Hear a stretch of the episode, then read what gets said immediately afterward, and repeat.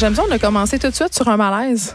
Moi, je suis pas, je suis pas mal à l'aise, hein, parce que on, va parler d'alcool au volant. Ouais, on a abordé le sujet avec euh, Dave Morgan la semaine passée. Il nous a avoué qu'il avait pogné une ballon, puis ça me, ça me je- d'emblée, je l'ai jugé. J'étais comme, oh my god, j'aurais jamais pensé ça de toi. Et là, vous avez sorti une vidéo sur Tabloïd aujourd'hui où il y a plein de personnes quand même assez jeunes qui font leur coming out d'alcool au volant. Puis t'en, Oui. t'en fais partie, Élise. Fait que ça m'a comme fait voir ça sous un autre angle. Je me suis rendu compte, puis on avait des discussions tantôt hors d'onde avec- Tout le monde connaît quelqu'un. Oui. Puis c'est c'est euh, c'est un aveu que j'ai envie de faire publiquement depuis un petit bout déjà. Pourquoi? Puis je cherchais, je cherchais la bonne façon de le faire depuis Ouais. quelques années déjà. Moi, ça m'est arrivé en 2011, pendant que j'étais en train de faire mon bac en journalisme, j'étais aux études. Il y avait beaucoup de, il y a eu beaucoup de conséquences liées au contexte dans lequel j'étais parce que tu sais, avoir que ça te coûte euh, au-dessus de 10 000 dollars de passer à travers toutes les étapes c'est ça que ça qui coûte? suivent environ. Ça dépend de, du contexte. Ça dépend aussi quel genre de ballon tu pètes, là. Puis ça dépend euh, comme, comment tu te défends par la suite. Puis ça dépend, c'est ça. Ça dépend de beaucoup de choses. Mais moi, ça m'a coûté 10 000 Mais Mais raconte-nous qu'est-ce qui s'est passé. Ouais.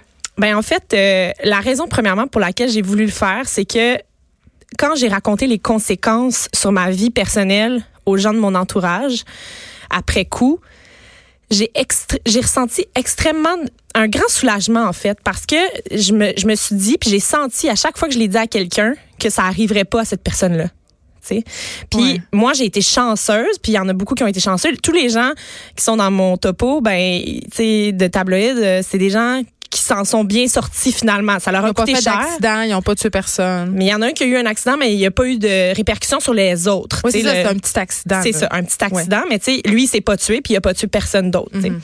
Mais je voulais aussi qu'on comprenne les répercussions humaines que ça occasionne, parce qu'il y a des répercussions financières, mais il y a aussi des répercussions humaines qui sont difficiles à expliquer à quelqu'un qui les a pas vécues de près. Fait que moi, les cinq, il y a au moins 50 personnes autour de moi qui, au fil des années, quand je leur ai raconté l'histoire au complet, ben ça les a sensibilisés puis je suis pas mal sûre que ça leur arrivera jamais tu sais. Moi j'étais euh, je viens de Sherbrooke donc j'avais le véhicule de mon père un vendredi soir. Je conduis jusqu'à l'Octoberfest de Sherbrooke qui est un gros party universitaire dans un centre de foire donc c'est énorme là tu sais. Fait que tous les policiers sont sur leurs aguets à Sherbrooke cette soirée-là ils savent qu'il y a Ben oui. ça et euh, j'ai pris la voiture, j'ai conduit de- du centre de foire jusqu'à la maison. Mais attends, attends. Oui. Est-ce que tu te sentais correct pour conduire à ce moment-là? Tu savais-tu que tu jouais avec le feu ou pas du tout? Tu étais vraiment convaincu? Je savais que j'étais borderline. Je, je- tu sais, dans ma tête à moi, j'étais sur la limite. OK. Mais je me sentais correct pour conduire. Mais j'étais sur la limite. J'étais effectivement sur la limite parce que j'ai soufflé 0.09 alors qu'on on permet 0.08. Euh, et j'étais rendue, ça faisait 25 minutes que je conduisais lorsqu'on m'a arrêté. Puis on m'a arrêté parce que je conduisais, je conduisais lentement, puis on trouvait ça un peu louche. Ben, souvent, c'est un des signaux hein, quand les personnes. euh, j'étais rendue sur la rue de mes parents. Je venais de tourner sur la rue de mes parents. Donc, j'étais Oh, arrivée à la maison. On m'arrête. Euh, Là, moi, j'arrêtais pas de pleurer parce que je savais qu'il y avait des conséquences extrêmement graves qui allaient suivre. as vu tout ça défiler. J'ai vu ma vie défiler devant mes yeux. Je, je, j'ai- je me suis vi- vidée de mes larmes devant les, les policiers. Ils m'ont amené au poste. Combien ils ont été? Euh, Il y avait une fille et un garçon. Euh, L'officière de police, la fille, là, était, était très gentille puis rassurante. Euh, le garçon était très, très brusque. Puis il me disait euh, si t'arrêtes pas de pleurer, je vais être obligée de te menotter. De- là, j'étais comme je suis pas agitée là, je, pleure là, je, capote là, tu sais. Puis j'avais de la misère à souffler dans la machine parce que je suis asthmatique. Puis c'est niaiseux, mais honnêtement, c'est très difficile de souffler dans ce genre de machine là. Puis de faire le, le souffle assez fort puis assez longtemps pour que ça le souffle soit valide. Qu'ils puissent prendre la mesure. Exactement. Donc euh, ensuite, il t'amène, euh, il t'amène dans une cellule, hein, il t'amène au poste de police. Là, tu souffles euh, encore une fois et tu ressouffles 30 minutes plus tard parce qu'ils veulent voir comment évolue la courbe de ta, de ta soirée d'alcoolémie, si on veut.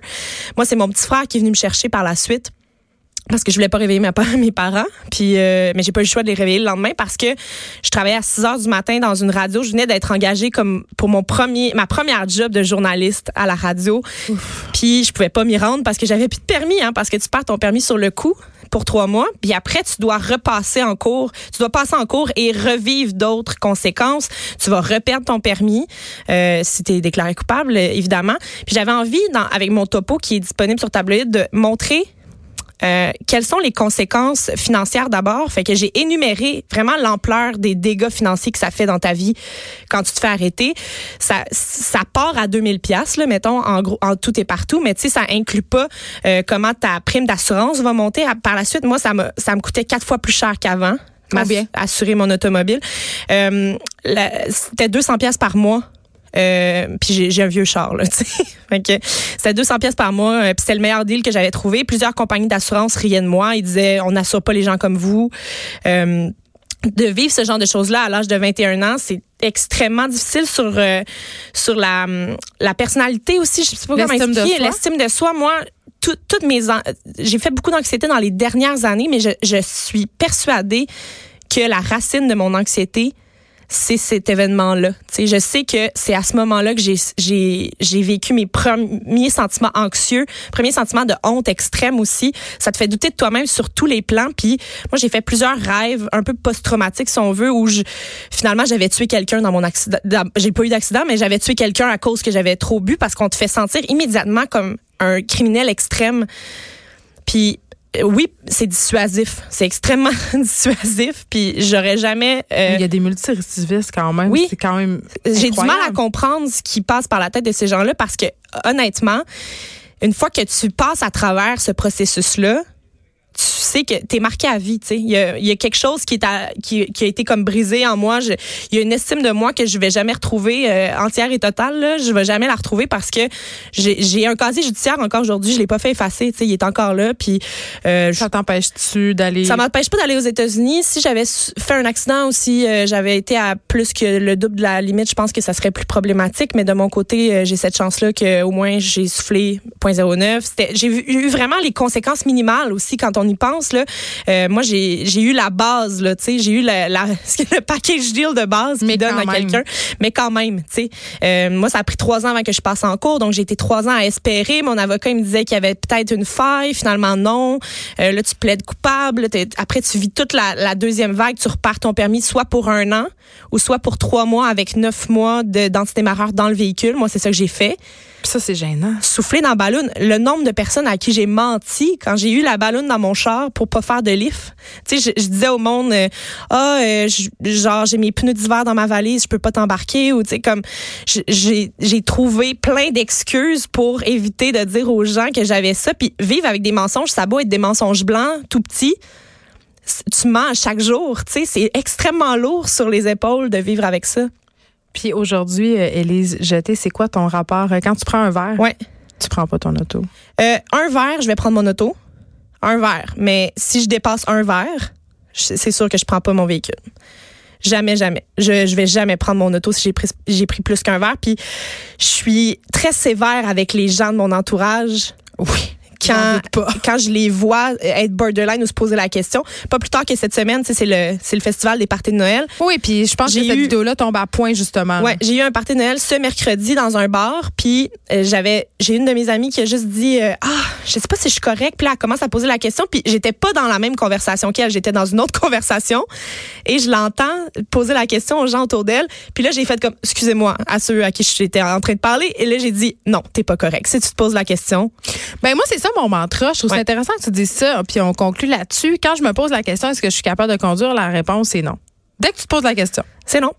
Puis moi, je pense que ta règle du un verre. Un verre. Un verre, puis c'est tout. Puis encore là, là, ça dépend quel verre. Parce que moi, je me Ça rappelle. dépend des quel verre, ça dépend si, euh, si c'est tu conduis immédiatement Ouais, après. moi, j'aime ça ou- boire des martinis, mettons. C'est deux onces de vodka. Ça Mettons que j'ai pas mangé, je suis pas grosse. moi, dans t'es la vie, fatigué, euh, c'est ça. Tout influence. Hein. Faut pas oublier tout ce qui peut influencer l'alcoolémie. Le point 08, tu sais jamais quand est-ce que tu l'atteins. Euh, c'est influencé par ta physionomie. Puis, euh, tu sais, toi puis moi, mettons, on n'aurait pas le même point 08, puis euh, on n'aurait pas, on n'a pas la même tolérance. Puis ta, journée d'hier, la bouffe, ce que c'est tu manges, tout ta ça, journée d'hier est pas ta journée d'aujourd'hui. T'es pas la personne que t'étais hier pour ce qui est de, du taux d'alcoolémie. Puis ne jamais se fier à ses perceptions. C'est ce que je dirais. Merci. Moi, je, je te trouve, euh, puis je- euh, c'est bien que tu en aies parlé parce que souvent, il y a peu de filles. Oui, il y a peu de filles. Puis j'ai eu du mal à en trouver d'ailleurs pour mon reportage parce que, premièrement, les filles le cachent plus. Puis ça arrive moins souvent aux filles aussi statistiquement, mais euh, elles, le cachent, elles le cachent plus. Puis je trouve ça important parce que je me dis, moi, si j'ai pu sensibiliser peut-être 50 50 personnes dans mon entourage. Tu pas une alcoolique out of control. Non, là. T'es une fille bien normale qui travaille, brillante. C'est vraiment la, preuve que ça peut arriver à tout le monde. je pense que je pense que cette vidéo-là peut peut-être sensibiliser euh, les, euh, les difficiles à convaincre. Puis euh, je rappelle que c'est disponible sur la page Facebook de Tabloïd et sur tabloïd.co. Merci beaucoup, Elie Jeté. Merci à toi, joyeuse fête. Toi aussi. Les effrontés.